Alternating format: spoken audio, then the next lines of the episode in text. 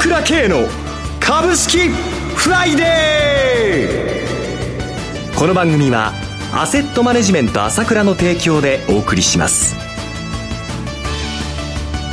皆さんおはようございます。アシスタントの浜田節子です。朝倉慶の株式フライデー。パーソナリティはアセットマネジメント朝倉代表取締役で経済アナリストの朝倉慶さんです。朝倉さんおはようございます。おはようございます。よろしくお願いいたします。ますそして毎月第3金曜日は個別銘柄スペシャルのゲストといたしまして、経済評論家の山本慎さんをお迎えしてお送りします。山本さんおはようございます。おはようございます。よろしくお願いいたします。どうぞ。さて、記録的な相場展開となってまいりました。そうですね。はい。睨んだ通り。はい。まあ、朝倉さんがずっと年初からおっしゃってた通りの展開になりました。29年ぶりにね、はい、日経平均が13年とね、えー、今日上がるとまあ14年とで57年ぶりって言うんだけども、はい、まあ29年ぶり、はい、今日は何ともわかりませんけどね、こういうことが起きるということ自体が、相場がかなりやっぱり変化するんですよ。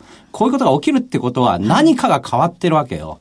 かなりのやはり大相場に入ってきたというふうに思った方がいいですね。はい。で、29年前っていうのは1988年でしょ？はい。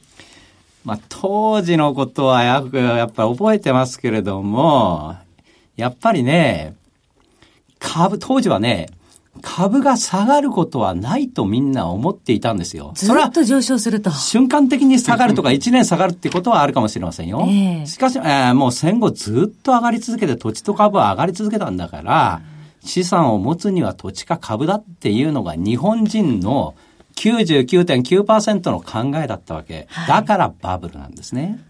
ところが、それからバブルが崩壊して今、みんな今度は逆に考えてるわけ。株は危ないよ。株はダメなんだと。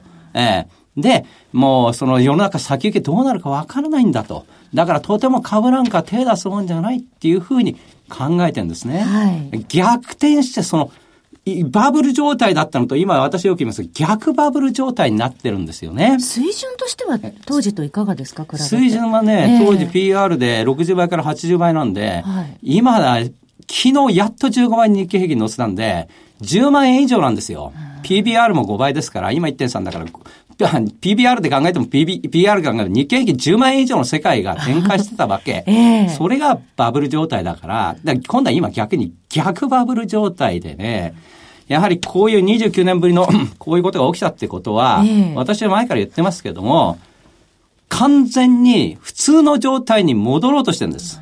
ええだからこれは正常の株価？日経平均で言っても日本の株価は正常。日本は諸外国から見たってお金が山ほどあるんだから、ビットコインのバブルもできちゃってるけども、はい、もっともっと上がっておかしくないんですよ。国内に金があるんだから。世界で見てみるとまだ出遅れてるような感じですね。完全にですね。だからこの状態で、これだけ弱気な状態でも出てきたってことは、水面下で大きな変化が出てるということと、まさに水準を変えようとしてるね。綺麗な相場が出そうとして、で 出ようとしてると思いますね。外国人もかなり買ってきてる、ね、はいはいはい。買わないのは日本人だけで日本人の売りは続く30年ずっと続いてるんですからね。えー、はい、大丈夫ですかと。山本さんいかがですか？いや、確かにね、今 PR15 倍ですけど、これあの、駅回りって言ってね、はい、もしあの企業がその税引き利益を全部投資家に返した場合、15倍っていうことは7%弱なんですね、駅回りっていうと。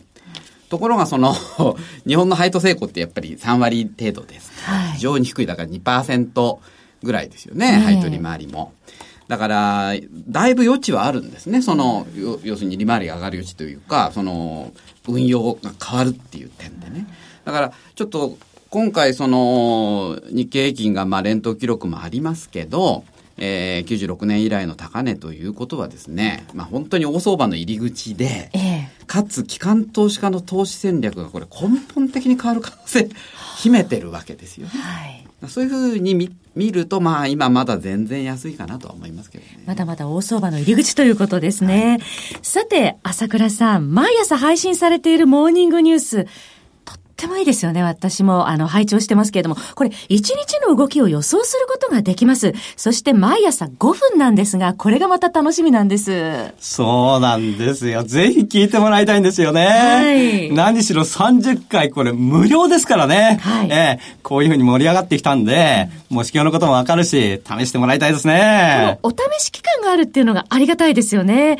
で、先週この放送でモーニングニュースのご案内させていただきましたところ、随分お問い合わせが来たそうですね。そうですね、おかげさまで。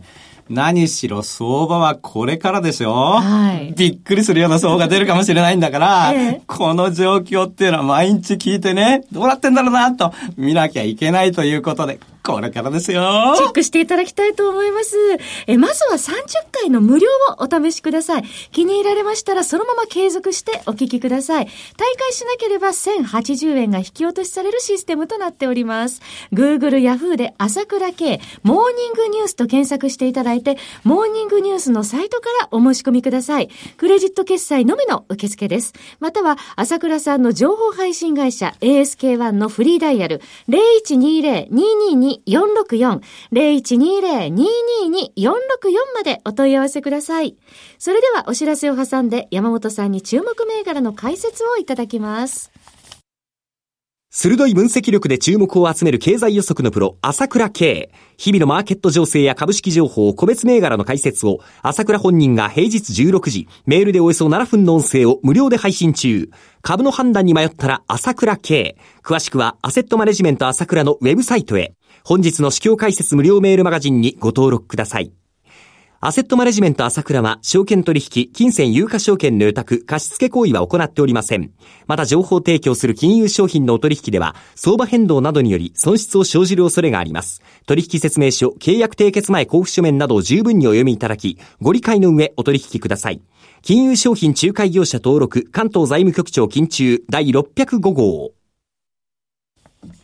それではここからは山本さんに注目されている銘柄を教えていただきますが、まあ、相場の投資環境について、その前に伺いたいと思います。はい、さっきあの、バブル時代との比較の話出てましたけどね。はい、バブル時代っていうのは、まあ、超低金利時代なんていうふうにも言われましたけど、えー、まあ、当時肯定部合って政策金利で言ってましたが、はい、肯定部合の最低って2.5なんですよね。うん、それから1年定期の最低が3.1ですよ。はい今とは比較に 比較にならないですね。ならないほど、今3%ね、えー、利回りがあったらもう超ハイパフォーマンスじゃないですか。はい、だけど当時は3%ぐらいじゃね、話にならんと。だから株や土地を買わなきゃしょうがないんだって言ってたわけですよ。はい、一方で土地買ったら利回りは下手すりゃ1%、2%でしたからね。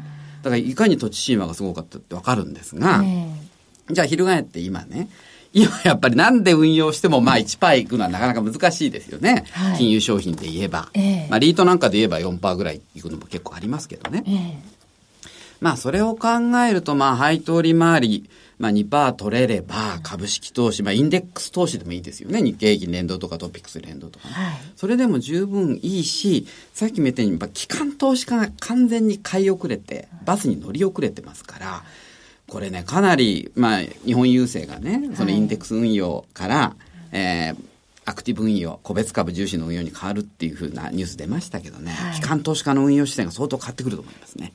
あ相当積極的に。なってくると思いますね。でないと、やっぱり人から預かって、0%台の運用じゃ、これプロとして話にならないじゃないですか。パフォーマンス上げないといけないわけですよね。大体2%ぐらいあるわけですからね。はい、そういう点で、やっぱり機関投資家がこれから、まあ、国内機関投資家ですね、かなり出てくるんじゃないかと僕は思ってますけど、はい、そういう点でね、出遅れ株、今やっぱ大型株が、まあ、出遅れ修正ってこと買われてますけど、えー、意外に買われてるのが今自動車なんですね。はい、自動車関連。で、えー、これね、一つの背景に、まあ、今月28日から東京モーターショーが、はい、開催されますね。えー、11月5日までね。はい。で、僕はその20年前の東京モーターショーがちょっと画期的だったと思ってるんですが、はい、当時あの、トヨタがプリウスを、発表したんですよ、ハイブリッド車。ハイブリッド車。うん。それからラブ 4EV って電気自動車も発表してるんですね。はい、まあ、ラブ 4EV500 万円以上しましたから、ほとんど普及しませんでした20年前でしたか。20年前。で、今度のモーターショーで結構言われているのが、まあ、いくつかありまして、はい、まあ、ちょっとそれ注目銘柄に直結するんですが、まずは村上海明堂。はい。村上海明堂、コード番号7292、東証2部上場です。昨日の終値が103円高3000飛び55円。10月13日、先週の金曜日、3080円の高値つけておりました。はい、まあ、これはあの、業績情報修正期待も大きいんですがね、はい、あの、4、6月、あの現役予想出してましたけど、もう実際はその増益でしたからね、4、6月の段階で。で、通期の増額修正あ見込めそうなんですが、この会社はあのバックミラーの最大手なんですね。はい。あの国内最大手、えー、世界シェアも結構10%くらいあるんですが、えー、今ね、そのバックミラーっていうのはその電子ミラー化されてるんですね。要はあのー、まあ、CMOS センサーを積んだカメラで、はい、要するに後ろ何を積載してても綺麗に見えるわけですよ。で、しかもそのドアミラーこれなくなりますからね、電子ミラーになると。はい、そうすると、駐車もすっきりですよね、幅がないですから。えーかなりハイテクになるし、その、雨の日なんかも後ろがよく見えると。それからバイクが接近してきてもよくわかるってことかなりこれ普及すると思うんですが。事故防止にもつながります、ね、はい、これちょっと面白いですね。アメリカではそのバックモニターの義務化が来年言われてますからね。はい、まあその点でもちょっと面白いと思います。はい、が続いて、一高工業。コード番号7244東証一部上場です。昨日の終値8円高850円でした。これはあの、自動車ランプ御三家の一社なんですが、はい、今ね、えー、スタンレー電機と、あの、小糸ですね。ええ、小糸製作所。この、うん、この大手2社がね、上場来高値圏にあるわけですよ。はい、直近上場来高値更新してるんですが、この中でですよ。だからこれ意外に面白くて、この一高工業はまあ3位ですけど、うん、まあ今年、フランスのバレオの子会社になったんですね。あの、はい、株を買いまして。で、今ね、実は、道交法では、あの自動車の照明ですね、うん、ヘッドライト、ハイビームが基本なんですよ。道路交通法だと。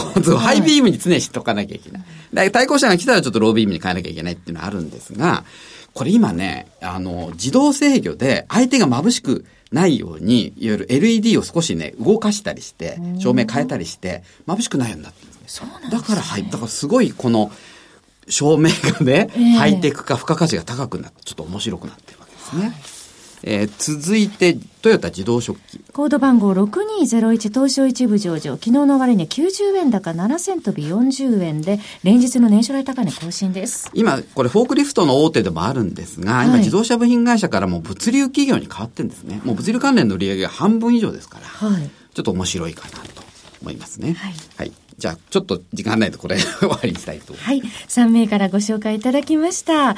番組もそろそろお別れのお時間となってまいりました。え今朝はゲストといたしまして、経済評論家の山本慎さん、パーソナリティはアセットマネジメント朝倉代表取締役で、経済アナリストの朝倉圭さんでした。お二方とも今朝はどうもありがとうございました。失礼しました。私、朝倉圭が代表を務めます、アセットマネジメント朝倉では、SBI 証券、楽天証券、証券ジャパン、ウェルス並みの口座開設業務を行っています。私どものホームページから証券会社の口座を作っていただきますと、週2回無料で銘柄情報をお届けするサービスがあります。ぜひご利用ください。それでは今日は週末金曜日、頑張っていきましょうこの番組は、アセットマネジメント朝倉の提供でお送りしました。最終的な投資判断は、皆様ご自身でなさってください。